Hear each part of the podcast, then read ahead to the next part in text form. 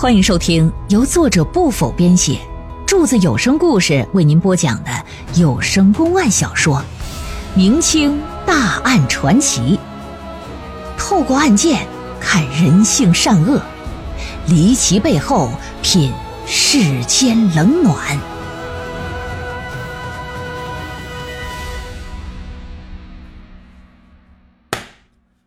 这老沈在女儿家遭遇了这种情况。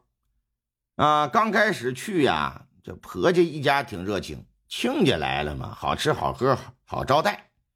可眼看着这要把人家当成沙家浜了，就要长期驻扎呀。哎，这婆家一家人的态度就明显发生变化。在这种情况之下，他女儿呢夹在中间，就容易受这个夹板气。不过他。女儿啊，更关心的是自己的爹为何好端端你跑我这儿了呢？而且住下就不走呢？这显然不正常。再三追问呢，这老头才说出实情。姑娘了解情况之后，对他爹的所作所为也非常不满。你这欠高利贷本来就不对，你这还跑上路了。那债主那不得找我嫂子吗？你说她一个柔弱女子跟家里，她如何应对？万一发生那些不好的事那怎么整？啊！如果这期间我哥燕儿回来了，发现老爷子不跟家，啊，再以为是我嫂子气走的，两口子再一吵吵，这一动手再发生不好的事那怎么整？就算是啊，你上我这来，你至少你得跟我嫂子说一声你这不声不响的卷着铺盖卷走了，你让人上哪找你去？这就劝说爹，你赶紧回去吧。高利贷的事你也别瞒着啊！你说出来，家里人慢慢想办法呗。只要你以后别再赌了，咱总能还得上。沈老头冷静这段时间，也觉得姑娘说的有理呀。你说自己就这么跑了，把儿媳妇一人扔家，他妈确实有点不像话。另外，跟这儿也住了一个月了，这就决定要回去。要说他闺女还真不错，知道他老爹没钱呢。偷偷将自己藏的二两银子私房钱就塞过来。此外呢，婆家呀也备了不少糕点水果给带着，让他路上吃。心说呀，赶紧把这瘟神给送走吧。又有钱又有吃的，沈西南觉得不虚此行，一路上还挺高兴。要回临江村，得需要啊先进印江县城才行。结果在县城里。哎，就遇到同村那二柱子。这二柱子一见他，跟见了鬼似的，妈呀一声，掉头就跑。他这不明所以，心说这怎么的了？追上前去就询问一番。从二柱子那儿，这才得知家里发生的一系列变故。当时脑袋是一片空白，万万没想到，仅仅离开家一个月，家里会发生翻天覆地的变化。得知儿媳被冤杀了。狠狠抽了自己两个嘴巴，心里是追悔莫及呀。他觉着李氏不能就这么死，于是就跑到县衙击鼓鸣冤，讨要说法。说大人，我儿媳是无辜的，她是被冤杀的，您可一定为她沉冤昭雪呀！哐哐哐的往地上磕头。上面坐的董万年闭着双眼，眉头紧锁，手攥着拳头，狠狠砸了一下书案。心说：“我这自己为官十余载，从未判过一桩冤假错案。如今我怎么冤杀一无辜之人呢？我当时办案的时候，我这脑袋，我他妈的，我要尿呲了，是怎么回事？我怎么不想的再仔细一点呢？哎呀！那一刻，这董万年是心乱如麻呀，无比悔恨。另外，冤杀了人命。”虽说县太爷不许许偿命，可若是上面追究下来，他这官肯定是保不住。啊，当然他也可以软硬兼施啊，让这个沈老头别去上告，就此呢，他就可以平安无事。但无论如何，这件事在他心里就扎下根了，一辈子都不会消失啊。嗯，会让他成为官路上一块无法抹去的污点。良心也得受到谴责和煎熬。思来想去，一看事到如今，无论如何也不能让李氏复生啊！唯一能做的就是赶紧查明那被杀的人到底是谁，凶手又是谁。将先前的卷宗调出来重新翻阅，他就发现赵大宝这人他妈挺可疑。沈家左右邻居都没见过李氏对他公爹出言不逊，他家和沈家根本不在一趟街上，他怎么能知道？另外，他还说人不守妇道，主动勾引他，可又没拿出什么实际的证据表明。回想先前赵大宝在堂上针对李氏又非常明显，那会不会像李氏所说那样，是他想勾搭人家，结果呢没成功，反而让李氏打了一顿，他怀恨在心，呃，特意做的伪证诬陷李氏呢？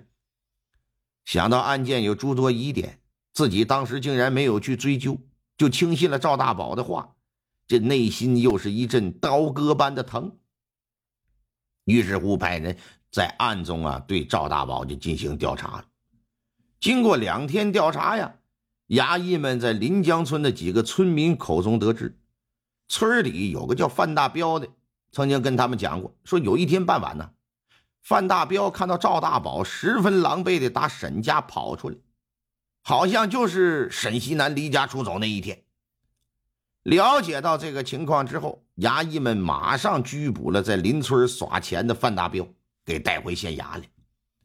老爷对他进行审问，审问之后确认，范大彪确实啊见到赵大宝打沈家出来，那个傍晚呢，就是沈老头离家出走的，而这也是和李氏生前所供述他打跑赵大宝之后，沈西南回家要钱是完全一致。搞清楚这个事。刚要派衙役传唤赵大宝，却不成想大堂之外是咚咚咚咚咚，有人是击鼓鸣冤呢。一看有人击鼓鸣冤，升堂吧，把击鼓之人带上堂来吧。谁呀？一白发老者说：“青天大老爷，你可要为草民做主啊！”青天大老爷，头发花白。董万年一看，说：“你若有冤，本官定会为你做主。只是你先说说，你姓甚名谁，有何冤屈啊？”啊，草民名叫于富贵，直隶应天府人士，在应天府开设一家当铺啊，生意还算是不错。一年多前呢，隔壁开饭庄的赵大宝说，家里母亲得了要命的病，嗯，急需一笔钱买一味名贵的药材。当时差一千两纹银，向我来筹借。由于两家做邻居好多年，关系一直不错，这又是等钱救命，我又恰好能拿得出来，岂有不借之理呀？我就借他了。当时也没让他写个欠条，以为过几天就能还了。可这一拖就是半个多月，也不见他人影啊。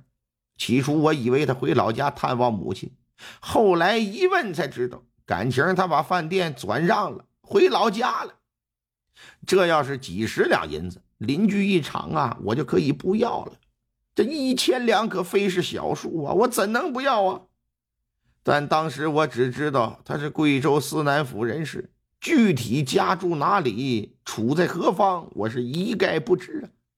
另外，应天府距离这个思南府又是千里迢迢，我到哪儿去找啊？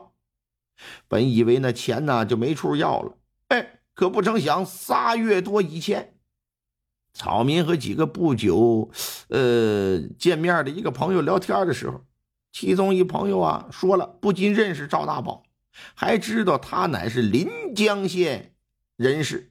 了解到这个情况呢，草民想要去要钱，可是犬子于德才说：“我年纪大了，这路途遥远，实在不便，还是他去算了。”我一想也好，让我儿子就来了。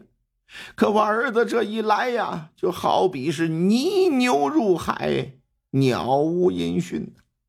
草民膝下只有一子，非常担心。我这不嘛，翻山越岭来到了这儿。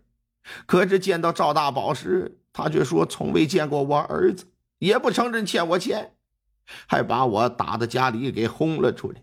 如今我是儿子找不到，钱也要不来。大人呐，你可为我做主啊！听了他的话，董外海脑袋顿时就冒出个想法：先前江边死的那位会不会是这于老头儿子呀？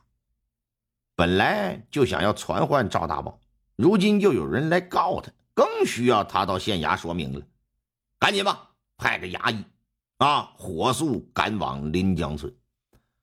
赵大宝到堂之后，对所有事儿都是否认的，而他做伪证。才使董万年相信了李氏不孝，又有村民范大彪看到他打沈家狼狈跑出来，在家董万年恨他呀，恨得牙根直痒痒啊，岂能轻易放过他？你不招是吧？自然也别客气了，来呀，大刑伺候！事实证明，在酷刑之下，柔弱女子扛不了，老爷们同样也经不起。当面的这一通夹棍下来。赵大宝没坚持一分钟啊，赶忙表示：“我招，我都招。”据他交代，他确实于一年多之前向于富贵借了一千两银子，当时借的时候就没打算还。之所以这么做呀，是因为他听别人跟他说于富贵在背后说过他坏话，他一直怀恨在心，想利用回老家的机会坑他一把。大约一个半月之前呢，他儿子啊上门找他要账。那他当然不能给呀，但一看他儿子不依不饶，又是一个人来的，带着两个奴仆啊，就把这于德才骗到江边，按在水里淹死之后撇江里去。可是不成想，没过几天，于德才竟然飘到离村子最近的岸上了。更令他没想到的是，保长和李氏啊，将其认成是沈西南了。他由于担心查到他身上。又因为他一直想奸淫李氏没成功，反而被人揍了一顿，于是顺水推舟啊，通过做伪证的方式对人进行栽赃陷害，想的是只要李氏一死，所有事儿就一了百了。可正所谓人算不如天算，最终还是没能逃脱。至此，这案件也是真相大白，赵大宝和两个仆人所犯之罪没啥好说的，必死无疑，而且是斩立决。所欠于富贵的钱，赵家人也全部还了。而且为了弥补沈家，赵家人还主动拿出二百两纹银给了沈西南。对于所有当事人和家属来讲，案件到了这儿就算彻底结束。但对于董万年来说，还没有。经过几天认真的深思熟虑，他主动上书请罪，表示由于自己办案疏忽，致使无辜人命丧命。愿意承担一切责罚。按照相关规定，最终他被革去了职务，成为了一介平民。在离开印江县的时候啊，董万年将最后一个月的俸禄给了沈西南父子，并对二人表达了深深的歉意。虽说知道无济于事吧，但至少啊，能让他心里好受一些。那为什么说这个古代这么容易出这个冤假错案呢？一个是这个科技方面达不到，另外一个呢，也是封建帝制王朝的统治社会，再加上啊，就是官僚主义，啥诸多因素吧。嗯，听听这样的故事啊，大家伙呢也能受到一些个启发，长长见识。生在现在社会的我们呢，遇到万事的时候，一定要学会拿起法律的武器来维护自己的权益。